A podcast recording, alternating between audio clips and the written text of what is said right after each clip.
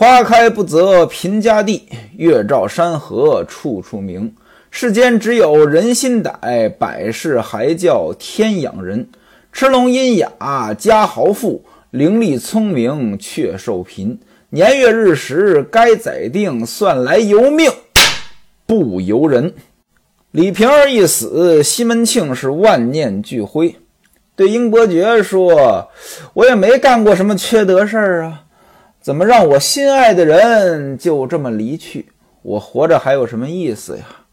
英伯爵说：“哥哥，此言差矣。嫂子跟你感情好，突然间就没了，心疼肯定是心疼。只是你还有偌大的家业，大好的前程。”何家上上下下、大大小小都得靠着你啊！你说你要有个好歹，这怎么了得？其他几位嫂子也得靠着你啊！常言说得好，一再三再，一亡三亡。什么叫一再三再，一亡三亡？就是主要人物在，其他人呢也都能保住；主要人物要是不在了，其他人呢也保不住了。这里边的主要人物说的就是西门庆，那意思呢，你得把自己保住呀，不然其他人这都依附于你啊，人家怎么办呀？我的哥哥呀，你乃聪明伶俐之人，这话还用兄弟们说吗？没错，嫂子年纪轻轻就走了，你心疼，你难受。现而今事情已然如此了，还能怎么办呢？办了这场丧事。让僧道呢念一念经，把他的后事呢办得风风光光的，入土为安。哥哥，你的心呢也就尽了，也不枉嫂子跟你一场，还能怎样呀？哥哥呀，你得把心放开呀。英伯爵这片话呢还真好使，几句话让西门庆这心呢真放开了，茅塞顿开。一会儿茶上来了，先把茶吃完，跟戴安说：“让后边呢上饭，我和你英二爹、温师傅和谢爹呢一起吃。”英伯爵说：“哥哥，原来您还没吃饭呢。”西门庆说：“自从你上次离开，我这儿乱了一宿啊，到如今呢，我是一口饭都没吃。”英伯爵说：“哥哥，你怎么能不吃饭呢？”糊涂啊！常言说得好，宁可舍本儿，休要积损。亏钱可以，挨饿不行啊！《孝经》上不是也说吗？教民无以死伤生，毁不灭性。这什么意思呢？就是不能因为死了的人而伤到活着的人。这是孔子说的。孔子呢，是针对父母说的。说父母去世之后呢，这孩子哭啊，不想吃饭呀，这都可以。但是呢，到第三天，这个孝子呢就得吃东西了，不能因为守孝把自己身子都毁了。这句话出自英伯爵之口，也挺有意思。第一呢，您看英伯爵还是有点学问的，他还知道这么一句话。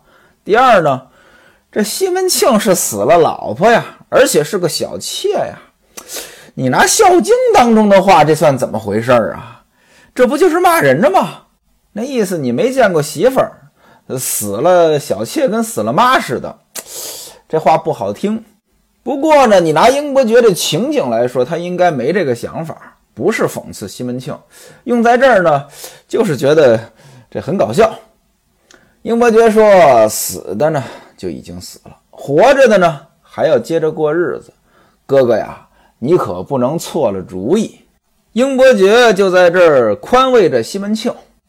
您想呀，这有丧事儿啊，这亲戚朋友都得来呀。不大一会儿呢，吴大舅、吴二舅呢也都到了，到灵前行礼，跟西门庆作揖，啊，跟西门庆说几句烦恼烦恼的话，请到厢房当中呢，大伙儿坐在一起。戴安呢到后边跟吴月娘说：“说您看怎么样？我说您还不信。”英二爹这么一来，一席话说的爹都已经吃饭了。潘金莲说：“你也太鸡贼了，你这长年累月的跟着他，你还能不了解他吗？戴安听了也偏了啊！我从小就伺候主子，我还能不知道主子是怎么想的吗？吴月娘说：“都有谁陪他吃饭？”戴安说：“大舅、二舅刚来，还有温师傅、英二爹、谢爹、韩伙计、姐夫，加上爹，八个人一起吃。”吴月娘说：“那把你姐夫请到后边来吃吧，别在前边挤了。”戴安说：“姐夫已经坐下了。”吴月娘吩咐：“你和小厮呢，到厨房里拿饭去，你再另外呢端一碗粥给他吃。”估计他早晨呢还没吃饭。各位您看啊，吴月娘对陈静济那真是好啊，让陈静济到后边来吃。听说陈静济在前边已经坐下了，还专门吩咐给他一碗粥吃。为什么给碗粥吃呢？早晨没吃饭，中午直接喝酒，那受不了呀！真是疼女婿。戴安一听说让他和小厮一起到厨房里端饭，戴安说了：“谁跟我一起去啊？”就剩下我在家了，剩下都派出去报丧买东西了。王晶被派到张庆家爹那里边去借云板了。这张庆家爹是谁？张团练。张团练怎么是亲家爹呢？张团练呢是陈洪的小舅子，陈洪就是陈静济的爸爸，跟西门庆呢是亲家。打这儿拎，这是张庆家爹。借云板，云板就是个铁板，上边呢画着云朵，干什么用呢？相当于今天的闹钟，一敲这个就提醒大家到时间了，就这个意思。吴月娘说：“那你让书童和你一起去啊？你还不敢叫他吗？”各位您注意啊，这原文写的是什么呢？怕打了他纱帽展翅儿，纱帽官员的帽子，这个怕打了他纱帽展翅儿。就形容着你调不动他，指挥不动这个官员，他有身份。那书童呢是西门庆的跟班啊，再加上呢书童跟西门庆有特殊的关系啊，所以书童呢自然是高人一等。吴月娘说：“你不叫书童，是不是调不动他？”其实呢不是，咱前文书也提过呀，戴安要整书童，那整的可狠了。那戴安说什么呢？说书童和华童两个人在灵前，一个打磬，一个伺候烧纸。春红呢，被爹派去呢，跟着奔四换绢去了。爹爹呢，嫌那个绢不好，要换成六钱一匹的来做这些孝衣孝帽子。吴月娘说：“嘿，这五钱的也可以了，还换什么呀？你把话童叫下来，你赶紧跟他端饭去。”别在这磨蹭了。于是呢，戴安、话童两个人大盘子大碗的端到前边，八仙桌子放好，大伙在这吃饭。平安进来禀告：夏老爹啊，派人呢送了三班军卫在这里伺候。夏提刑，哎，西门庆一个衙门的。夏提刑是正职。现在呢，西门庆家有丧事了，怕人手不够啊，这个夏提刑。直接呢送了三班军卫来伺候，给你办丧事您看啊，这就是当官的好处。当官的啊，工资不高，但是呢都想当，为什么呢？当官的需要工资吗？西门庆吩咐平安，你去讨三钱银子打赏，然后呢写个积福生帖回你的夏老爹，说多谢了。积福生帖啊，就是有丧在身的人给写的回信，您简单这么理解就行了。大伙儿吃了饭，收拾下去。来宝请的画师韩先生来了，先是行礼，然后西门庆说：“烦请先生呢给画个肖像。”韩先生说：“我知道。”吴大舅说：“哎，可惜啊，这个时间有点晚了，只怕面容已改。”什么意思呢？这画肖像你得对着人画呀，对吧？李瓶儿又不是公众人物，这韩先生他未必见过呀。那现在人已经死了，你要想画得早点画，不然的话，人死之后这个面容会发生变化的。可能有人呢不太理解，觉得人死了跟睡着了似的。事实上不是这样，人死之后呢，这身体呢它没有这个血液循环了，它这个人呢就冷了下来。身体呢变僵硬，而且呢会出现尸斑，什么叫尸斑？这血液当中呢有这个血红蛋白，那血液流的时候，血红蛋白呢跟着血液就这么一起流。那如果说不流了，这血红蛋白呢就向下沉积啊，渗透到皮肤上，就会出现这个尸斑。有一些案件当中呢，可能说这个人呢莫名其妙的死了，家属赶来呢看见尸斑，会误认为呢他生前呢遭受过虐待。事实上呢，这不一定是虐待。正常人死了呢，也会有这尸斑。另外呢，这个屎尿也都会流出来。为什么呢？因为咱们这个尿道呀，还有这肛门呢，都有这个括约肌。就这个肌肉呢，相当于阀门儿。您看咱们平时正常情况下呢，它这东西呢是关着的，所以呢不会说有一点屎、有一点尿呢就出来。要达到一定的量。大脑呢感受到信号了，命令这个括约肌打开，尿呀屎啊才出来。但是人死了呢，这套控制系统不存在了，那残留的尿、残留的屎呢也就都出来了。大多数人比较了解的人死之后的变化呢，可能就是尸体僵硬。但僵硬呢，它不是说一直硬，它是呃随着死亡的时间推移，尸体呢会越来越硬。达到顶峰之后呢，还会变软，而且呢，人身体内部呢有很多的这个什么消化液呀，包括有很多的这个细菌啊。人死了之后，这些东西呢仍然在工作，会导致呢尸体啊有一些味道出来。所以呢，人死了之后呢，它会有一系列的变化。那你要说画像，那你肯定得早点画。因此，吴大舅呢有这么一句，韩先生说了，没关系。洁白也能画，洁白把死人脸上蒙着的白布或者白纸揭下来也能画。这儿正喝着茶聊着天呢，平安来报，花大舅来了。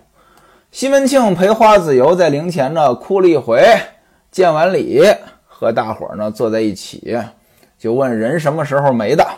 西门庆说正丑时断气，临死前呢这说话呢还很清楚。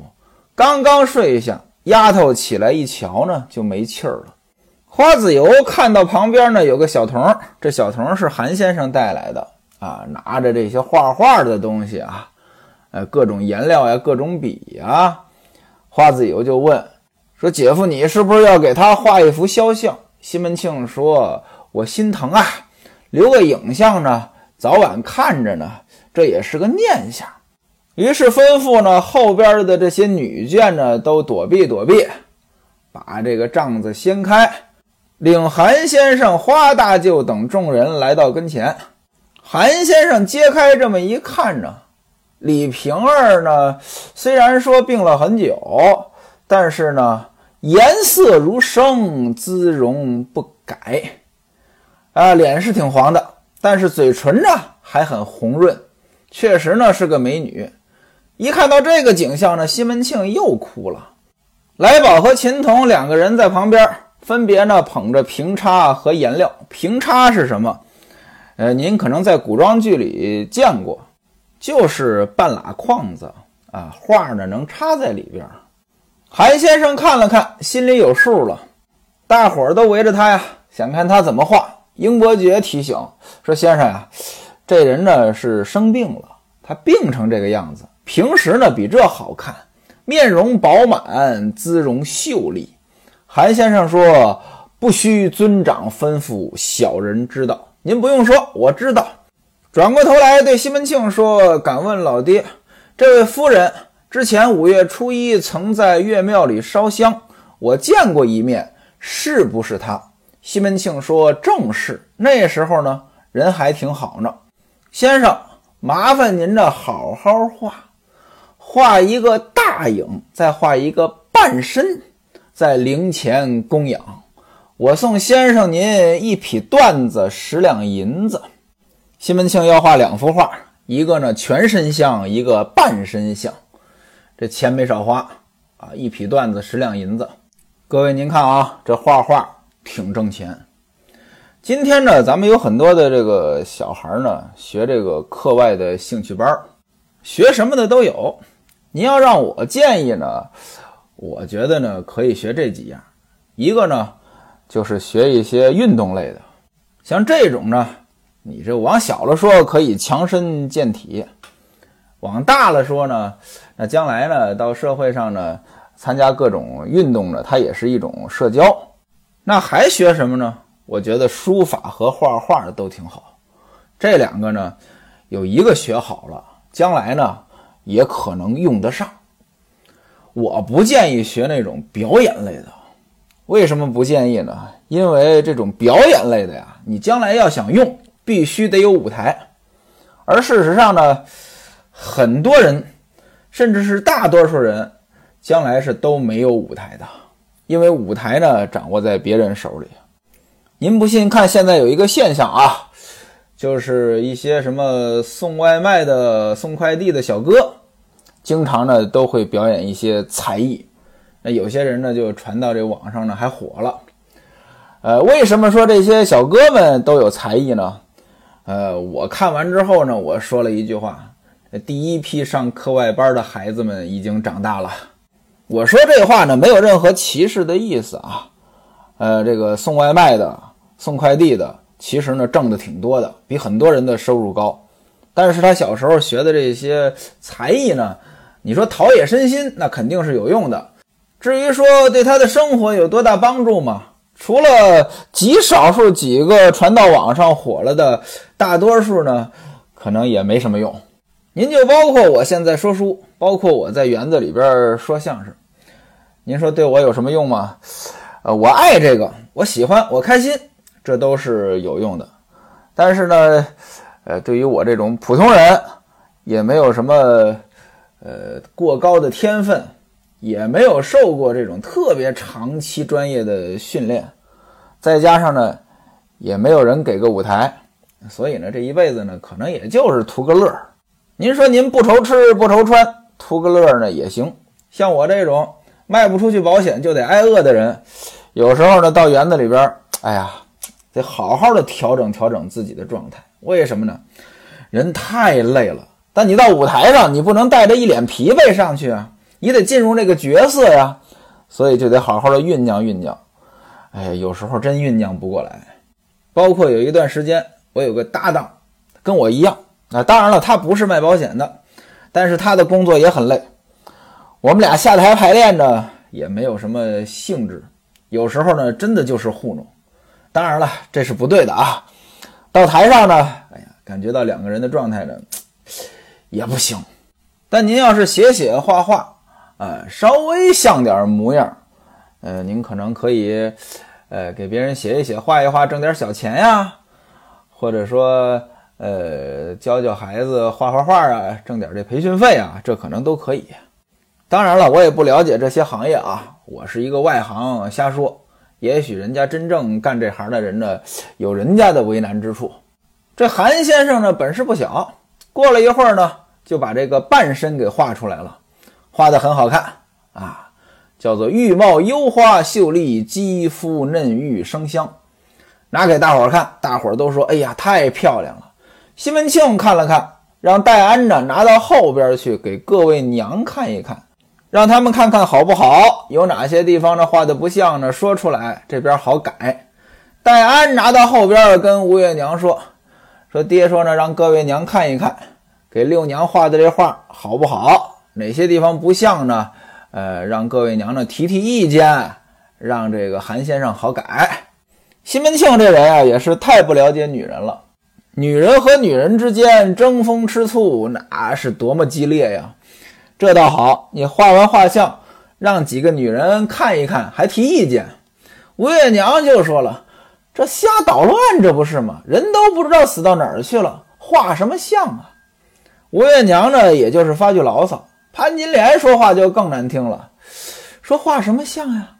他有儿女吗？给他画完像，谁替他磕头？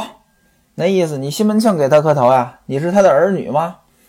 赶明儿你六个老婆都死了，画六个像才好。孟玉楼和李娇儿接过来看看，说：“大娘，你看啊，哎，画的还挺像啊，就是嘴唇稍微扁了一点。”吴月娘说：“左边的额头呢偏低，眉角呢还应该再弯一些。”哎，你说也多亏了这画师啊，能耐不小，对着尸体能画成这个样子。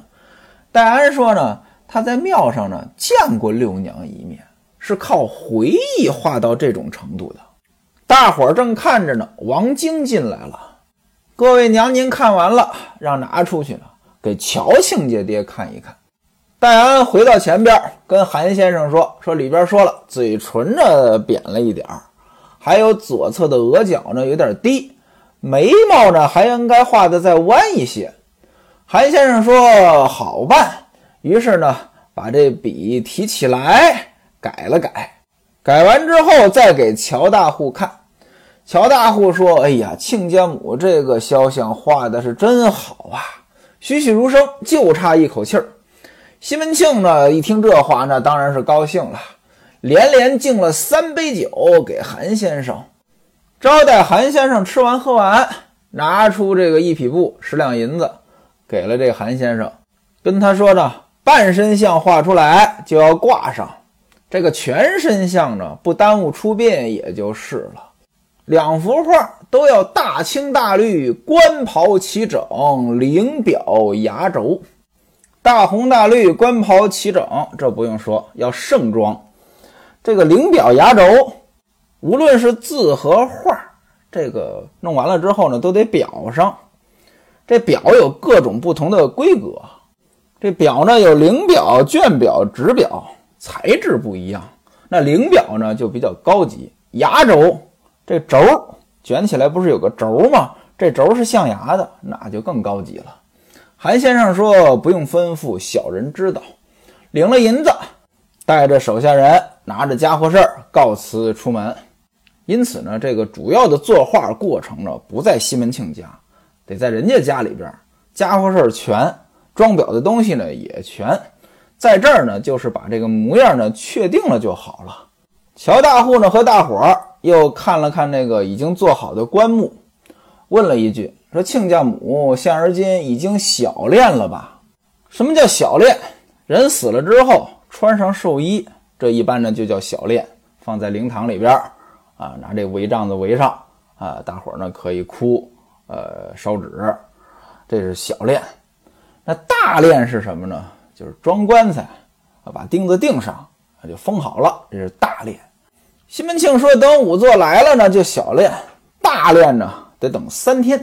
了解了相关情况，乔大户呢，喝完茶，他就告辞而去。不到一会儿，仵作来了。那位说了，仵作不是法医吗？验尸的，差不多。原文写的是仵作行人。您就可以理解成这个殡葬行业的工作人员啊来了，伺候小殓。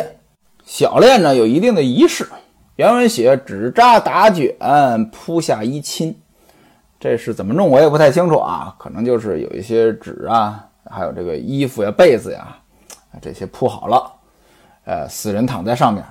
西门庆呢给他开光明，原文写的是亲与他开光明。什么叫开光明？人死了，拿这个棉花呀，蘸点水给他擦擦眼睛，这叫开光明。这一般呢是子女来干，这李瓶儿也没有子女啊。西门庆爱他，亲自干。然后呢，让这个陈静济给他抿了目，抿了目，把这眼睛呢让他闭上。这个仪式呢，一般是孝子来干，但是呢，李瓶儿没有孝子。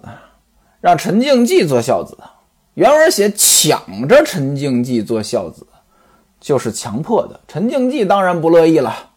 西门庆呢，又拿出一颗胡珠，胡少数民族胡人珠珍珠，从少数民族那儿来的珍珠。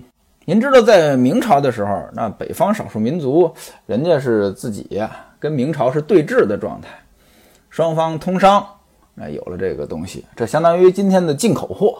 把这颗珠子放在李瓶儿的嘴里，这什么意思呢？咱们在很多的这个古装剧里边啊，或者说一些盗墓的题材里边呢，死人嘴里边都有这个珠子，这什么意思？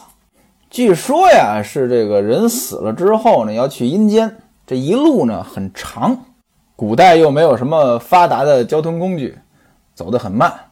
您不像今天。要是按照今天的科技放在呃地府，那肯定，呃，得有个什么公交呀、地铁呀，或者打车之类的。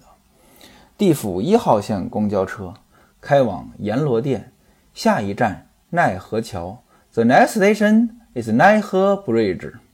古代没这个，对吧？走得慢，这一路上呢，他走着难免饿了，嘴里放的这个东西呢，代表的是食物。按理说，食物你应该放个馒头、放个饼之类的呀。可能觉得馒头呀、饼呀太便宜了，放点贵重的。所以一般呢，这有钱的人家呢，就放什么珍珠啊、玉石啊。呃，要是没钱的人家呢，也得放个铜钱什么的。过去呢，在历史上这东西还挺讲究，不同等级的人呢，你嘴里放什么东西呢，呃，是有规定的。哎呀，不过越往后就越不讲究了。那放什么东西取决于有钱没钱，啊，所以您看这个经济实力呢，往往就是硬道理。认为死者嘴里这个东西呢是食物，这只是一种说法，还有另外的说法。另外的说法是什么呢？这叫寒蝉。寒蝉什么意思呢？蝉您都知道，就是那个呃知了，我们老家话呢叫鸡撩。我小时候呢老去抓这个东西，我们怎么抓呢？用一个塑料袋儿，啊，拿这个铁丝围成一个圈儿，把塑料袋口呢绑在这个铁丝这个圈儿上，然后底下呢弄一根长杆子，竖上这个鸡撩，拿这个一扣，它就飞到这个塑料袋里边了。我们叫套鸡撩。还有另外的方法，用这马影儿。什么叫马影儿？马的尾巴上的毛，啊，那一根很细，做成一个活的圈套。也是拴在一个杆子上边啊，这个套在这个知了的这头上，也叫套鸡撩。那还有呢，拿这个面筋粘的，那个白面和完面之后拿水洗，剩下那面筋很黏很黏，一粘就能粘一个。那我真见过那厉害的，啊，大树林里边，拿这面筋粘了两口袋。小时候也不知道捉这东西有什么用，反正呢是个孩子呢都去。这个蝉的小时候呢，它这个幼虫，它是在地底下，它要钻出来，呃，变成蝉。死人嘴里含个蝉，那么这个寓意就是，呃，你早点呢从地底下钻出来重生，呃，就是早点轮回，就这个意思。据说乾隆皇帝死了之后，他嘴里边含的就是一个玉蝉，用玉做的知了。西门庆这边。给这李瓶儿放的是一颗胡珠，这小练呢就算结束了。小练结束了，按照刚才的这个灵堂，把这尸体呢摆放端正。刚刚摆放端正，就听见哭声如雷。